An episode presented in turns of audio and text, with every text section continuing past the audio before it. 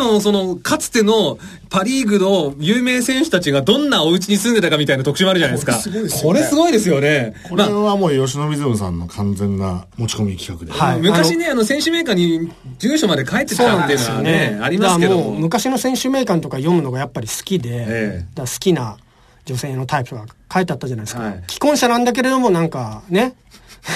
あのー八千草薫と か、しかも、八千草薫。そういうのが面白いじゃないですか。面白いですずっと読んでて、あ、この選手こういうところに住んでたんだ。ええ。って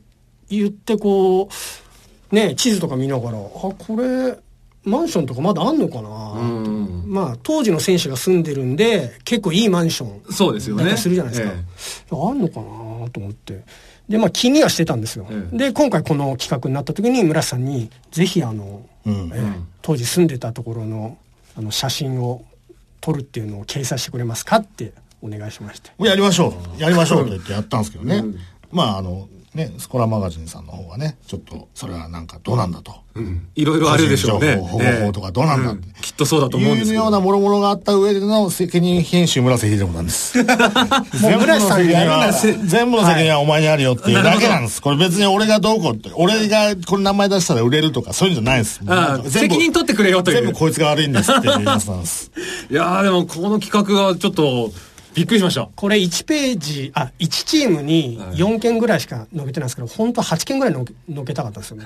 その、その都度写真はいっぱい撮って。それはもう代割りが買っちゃうんで、ああ、なるほど。はいそうなんですよ4件ぐらいにちょっとあのまとめてあーだから近鉄バファローズのところでね、あのートレーバーじゃなくて、えーええデイビスの、あデのイデビイビススの、あの、栽培していたであろうベランダとか、そこら辺の写真をね、デイビスがアベノのマンションに住んでてあるんですけどパッて見た時にものすごいなんかあの植物が あのベランダに植えられてあの部屋ではないと思うんだけどちょっとデイビスの匂い残ってるなみたいな栽培に適した環境ではありますよね。なるほど。やっ たなと思いましたいやー、コメントしづらいけど面白いわ。ええこういうものができるのは本当村瀬さんのおかげでいねやー、本当に。いやいや、だからね、ええだからね、今読む野球、昭和パリーグ、素晴らしい本ですよ、あれ。本当にね、あのーあ、こう、本ってこういう風に作るんだなってのはよくわかりました、あれ見てね。いやいやいやいや。あ、俺これだって見てさ、評判見ようと思ってちょっと掲示板見たら、もう、同人誌って書かれてましたよ、 これ。まあこういうコーナーのせいですけどね多分本当だから、いや、確かに同人誌っぽいなってちょっとショック受けてたんですけど。いやいやいや。でももうその80年代のパ・リーグを愛した人たちははいもう散々この手の80年代もののインタビュー選手のインタビューですがっていうのはもう読み尽くしてきたと思うんきでっすとよそうですよね。そこでちょっと違うものっていうところの切り口はうん、その切り良口かはったと思いま大す事よなんですけどね。んただ、全部それにする必要なかった。そうですねまあ100%それで成り立ってますもんね、これ。それが大人のやり方じゃないなっていうのが、なもう、本当ね、これ、裏を明かしてしまうと、もう、あくっそ安いんですよ、これ。 で、もうね、何が俺にとってメリットかって言ったら、もう、その好きなことじゃやらせてくれるってことだけなんですよ。だからね、そういう形で。本当の大人っていうのは、だからもう、あの、読む野球ですよ、だから。 あれは素晴らしいね。もう、あのやっぱり主婦の友者ですよ。 これスコラマガジンなんて本当もう中高生の友ですからね、これも本まあまあまあね、え懐かしい響きはしますけれどもね。でも、あの、これ最初、村瀬さんは、はい俺は責任編集で、もう原稿は書かないと、え最初言ってたんですけど、え。え、いっぱい書かれてますよもね。う肝になる江夏岩本、香川村田っていう、あの、そうそうそう。ええいや、もう香川さんのインタビューもまあね、冒頭その話ね、ちょっと出ましたけれども、面白かった。赤裸々ですね、これまた当。もうそうなんですよね。ええいや、それもあの結局お金がないから僕が書かざるを得なくなったっていうことなんですけまあど。まあまあまあまあ。ええええそういうことなんでまあだから香川さんもそうですし、やっぱあのね、村田審判。ね、はいもう、まあ、なんて言うんだろう、ある意味、我々、まあ、80年代子供で過ごした人間からすると、特に僕は地方に住んでたんで、チンプレー、コープレーぐらいしか、やっぱりパリーグに接する、映像に接するところないんですけど、そう,、いうところに出てくる、まあ、金森さんだってそうですよね。そうです。そういう人たちをことごとくさらっていくっていう、こう、くすぐられ方は僕はしました、ね。はい。もう香川さんは本当にもう天才ですもんね、この人は。あの、この、本全体の中で一番お金かかってるのが香川さんのページで実は、ええなぜかというとですね、その写真を買いに行ったんですけど、面白い写真が多すぎるんですよ、香川さんが。 俺もね、このね、あの、ルーキーの時の岡田、あの、阪神の岡田とドカベン香川のこのツーショット、この写真なんですよこれいい写真ですこれぜひ皆さんねあのお手に取ってみてくださいこれもう大好きなんですよね。岡田昭信、香川信之。がもう二人とも満面の笑みでね、ええバットを二人で持ってるまあ、んですまけたど、ね。岡田さんが若いこと若いこと。これ写真パネルとかで欲しいですよね。あの時計、時計がついたのパネルあるじゃないですか。 あります。欲しいねお置きたいですもんね。置きたいですよ。みんなだからね、他のは1企画につき1枚ぐらいしか写真買えなかったんですけど、えなんか香川さんのところだけね、4枚ぐらい買ってるんですよね。また表紙にもね、入ってますから。 そうそうそうそう。こあの、本当だ。表紙でも飛んで表紙他の方イラストなのに。オフのトレーニングの模様でしょうはね、いこれ。そうです。えまあね、それが本当におかわり中村は中途半端だってそ言うってそうまそうしたそからうね。そう。あともう一個あの、野村克也のページがあるんですけども、あーはいここのこの見開きでドカーンと使ってるね。ええこの、えっ、と、野村さんの目の前にいるこ の、サングラスのひげの外国人。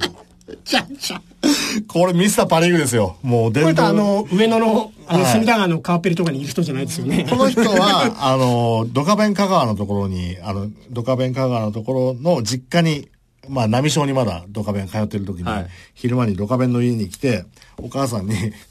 ドカベンの生みの親ですっていうふうに挨拶しに来たって いう話で。いきなりでしょいきなり、ノーアポで。それであの、ドカベン帰ってきたらお母さんが、今日なんか不老者みたいな人が来てたよっていうことを言われたって。誰やと思ったら水島先生じゃないですかって話で。これ水島先生ですか水島先生です。もうね、この本にやってる全部の、もうこう全部のインタビューの中で多分水島真司っていう単語が2、3個出てくるぐらい、まあ確かに。本当にね、パリーグイコール水島先生っていう確かに。。まあ、チンプレー、コープレーか、アブさんですからね。そうですえだから、このね、表紙も一番最後までこれ本当迷ったんですよ。えええこれ一番、あのー最後に出来上がったのが表紙ですから、その前っていうのは結局、水島先生出したいっていう、どうしても思ってて、昔あのナンバーで、あの、6球団のパリーグのはユニフォームを継ぎはぎにして、ありましたねこうやってやってる水島先生のナンバーがあるんですね、表紙の。それを今になってできないものかなと思って、オファーかけたんですけど、えーちょっと残念ながら断られてしまいまして。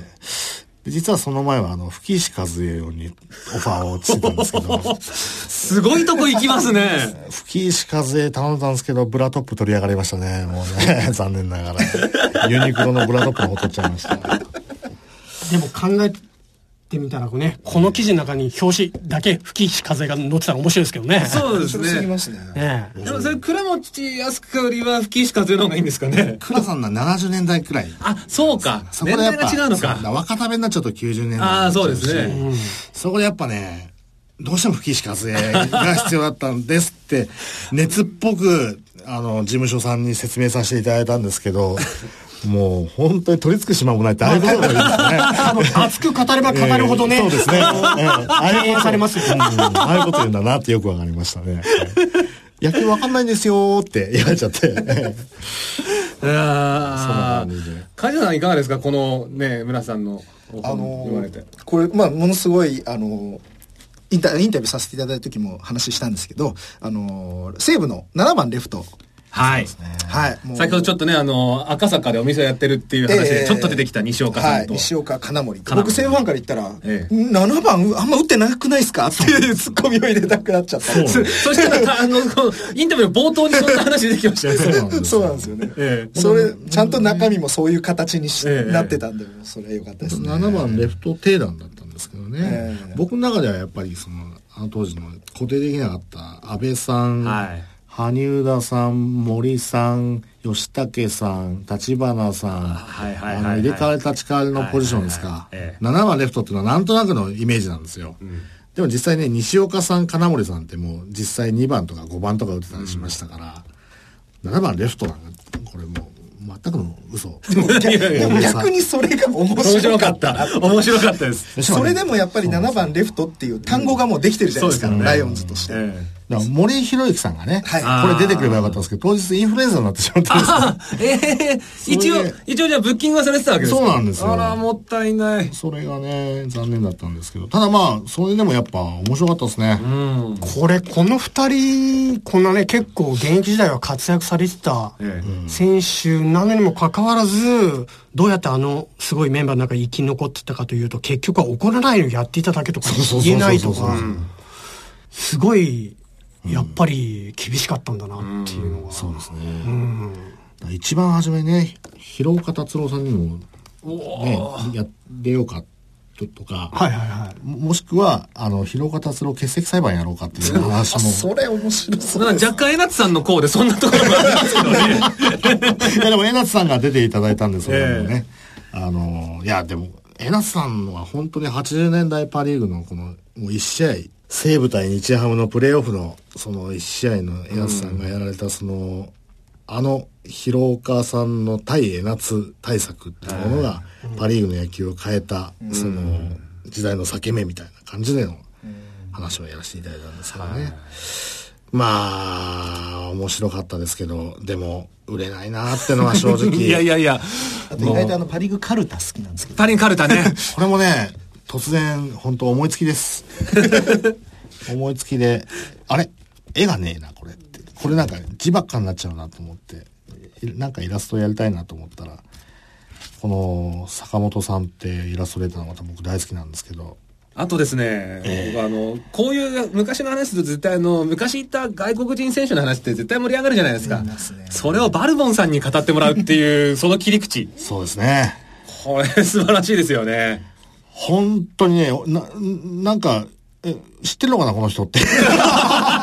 本当にいましたかああ、あの選手よく打ったね、みたいな感じで。だんだんだんだんそんな感じで。まあ、あの、通訳の時もね、結構本当にそれ、ええ言ってんのかっていう、あはりましたからね。い。うんただね、81歳なんですけど、ええめちゃめちゃ背筋がピンとなんかして、その写真ね、あの、ええ乗っかってましたけども。もう足腰しっかりしてる、さすが盗塁王だなっていうのが、え扉の写真とかこれね、なんか花はじめの銅像 みたいな作り物み本た当いですね。な、本当ですね。これいいよもう上手です本当だ4色で見たい本当だ、これ、花さんじゃな いのこれ。違います。という盛りだくさんの、えー僕たちが愛したプロ野球80年代パ・リーグというね。いやーやっぱ、でも、なんだろうな、まあ僕はちょっとあの、79年生まれなので80年代は本当に物心つつくかつかないか野球興味持つか持たないかぐらいなんですけども、やっぱわ私よりもちょっと上の世代だと、もうドハマりした時代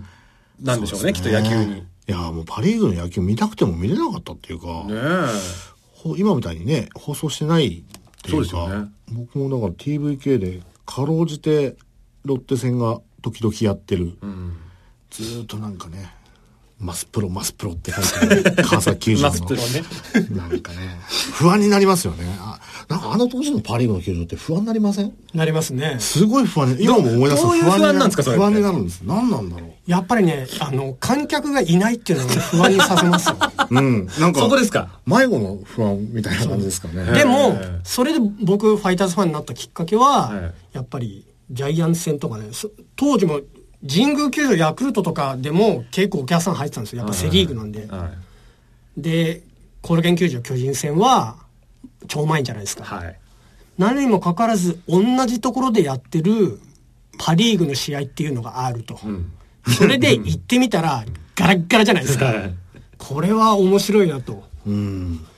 で選手もその辺こうね、うん。ウォーミングアップしてる時にこう声かけられたりええ。できるわけじゃないですかこれなんか大人と会話してるなみたいなああ。感じするんですそよれおいくつぐらいの頃ですかそれは小学校2年とかそれから3年とあだかからもうやっぱ大人大人びてるんですよ、吉野水さんは。僕、怖かったですもん。だから川崎球場行くとお菓子もらえるんじゃないですか。ああこのグリコ森永事件とかちょうどあの頃もうなんか80そうね84年5年ぐ笑らいだって大丈夫夫なんですキかツネ目がどこかにいるんじゃないキツネ目がどっかにいるんじゃないかと思って。作家の宮崎さんそうそう間違えられちゃったそうそうそうそうそう。いあでもそれれは川崎球場とコロケン球場の違いあったかもしれないですねああ、それはあるかもしれない。うんまあ、あと、博打っていうか川崎競輪がまずあーまああり近きくなんにでねねあそこ行くまでがまた不安なんですよね。そう、あ、駅からまたちょっと距離ありますからね。距離あって、その間にまたね、左右に出現してくるものの、あの、異様感というか、うん。普通の生活には見ないようなものが出てくるようなね、あの、非日常的な。はいはいえだから大人の世界を結構間近で見れるっていうことに魅了されたと思うんですよなるほどね。うん。多分ジャイアンツ戦行ったら、ライトスタンドの上の方でしか見れなかった。そうですよね。選手らも米粒ですよね、きっと。そうなんですよ。ーそうですね。うんだけど、一番前で。なんならもう、試合終盤だともう内野の方に行ってなんかね、見れちゃうみたいな。えなんかそういうのがグッときたのかなっていう感じはしますね。だから今でも、この80年代のえうんパリーグに、やっぱ興味があるっていうか。まあ今それはこの2010年代にはありえないですもんね、きっと。そうですね。球場も大きくなって、それぞれね、あの、ちゃんとファンがついて、そう。うん。で、これだけテレビでね、わーわー取り上げられたらね。だから映画もシネコンがある反面、いわゆる名名画画座座っってて言のわがれるもので、名画座を愛する人いるじゃないですか。だからまあそれと一緒ですよね。そうですね。なるほど。だトレンディードラマ見る人がいれば、時代劇を見る人がいるとか。あとね、なくしてしまった、なんて言うんだろう、大阪球場、西宮球場、はい西球場、はいそのあたりってのは僕やっぱりね、い行かないままに終わってしまった球場なんですよね。あれが、なんだろう、本当にもったいないというか。そうですね。関東圏に住んでるパリーグファンからすると、やっぱり西宮、藤井寺、はいはいはい。大阪、日生っていうのは、ね、そうですね。見に行けたか見に行けなかったかっていう話からまず始まりますからね。また私、えっ、と、2010、だから去年の春まで3年間大阪住んでて、まあ、難波の近くに住んでたんですけど、そうすると、難波で乗り換えすると、あ、ここに昔球場あったんだよな、と。あ、じゃあもう、スッと行けるじゃないかって思っちゃったりするし、まあ、西宮もすごい交通の便のいいターミナル駅のすぐそばにあったわけですから、ええなんでこんなところに球場あったのに人入んなかったんだろうな、とも思ったし、残ってたら、もっとね、今こそうのです世世代ねですし、もっとファンは来ただろうなと思うんですけども、まあね、難しいとこあるんでしょうけどね、きっとね。大阪球場なんか今見るとね、こんなとこにあるんだ、ちょっとびっくりしますよね。ものすごいですよ。東京だと、どこだろう、渋谷とか新宿の駅の横に、大きい球場があるようなイメージですからね。私あの父親が大阪で,、はいで大阪市内で南海電車の沿線なんですおよーなんで子供の頃おじいちゃんおばあちゃん家に行く時は必ずあの難波駅で電車乗り換えてなあの大阪球場を横目にいつも行って,、行っててでなんで外は散々見てるんですけど中で試合は1試合あもあ、結局そうですか。見ずに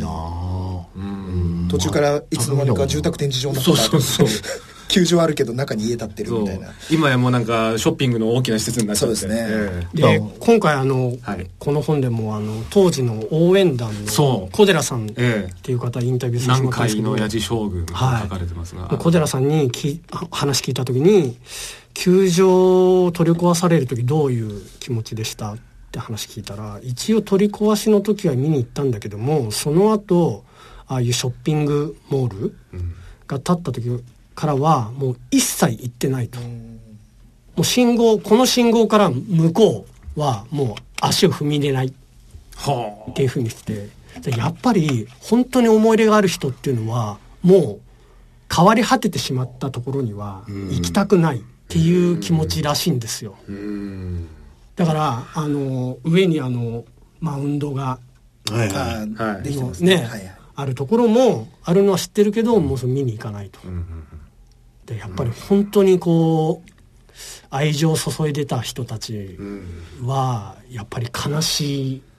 かったんでしょうねそうでしょううね。ん。そうでしょう自ね。分の庭が潰されたわけですからそうですね。まあその辺ね、その、えー阪急南海の身売りっていうね、あの、記事もありましたけれどもね。いやーなんか、そうすると、その時期の野球もっと今になって見ていたかったなってすっごい思いますよね。思いますねね。えそれはね。まあもうちょっとちゃんと見ておけばよかったっていうのがね。えだからもうノスタルジックに浸ってるわけでは決してなく、もうこれは日本史ですよえ歴史。そう、歴史を辿ってると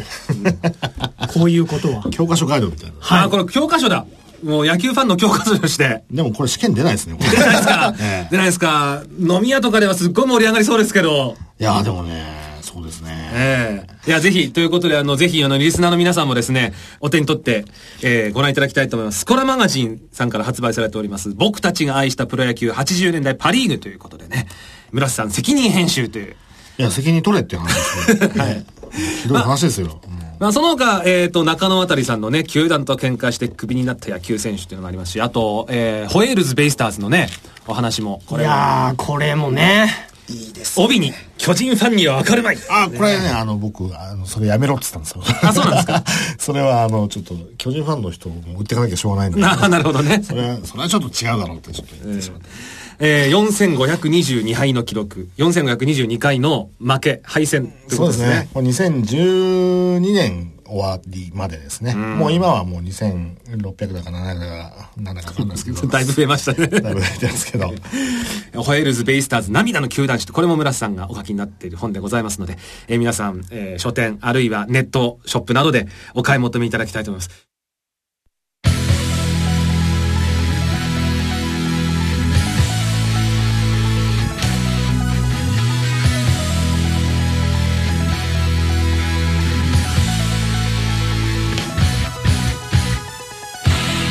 ということでどんどんどんどん中身のねえー濃ゆい話にやっぱりなっていきましたけれども、えー、村瀬さんあの本日念願の念願かどうかわかりますけどパ・リーグラジオいかいがでしたですかやー、本当にね、なんとかね、次はセリーグラジオにしてやろうか セリな。ーグラジオやりましょうかえいやベイスターラジオでも結構ですけど本当ですかはい俺しか出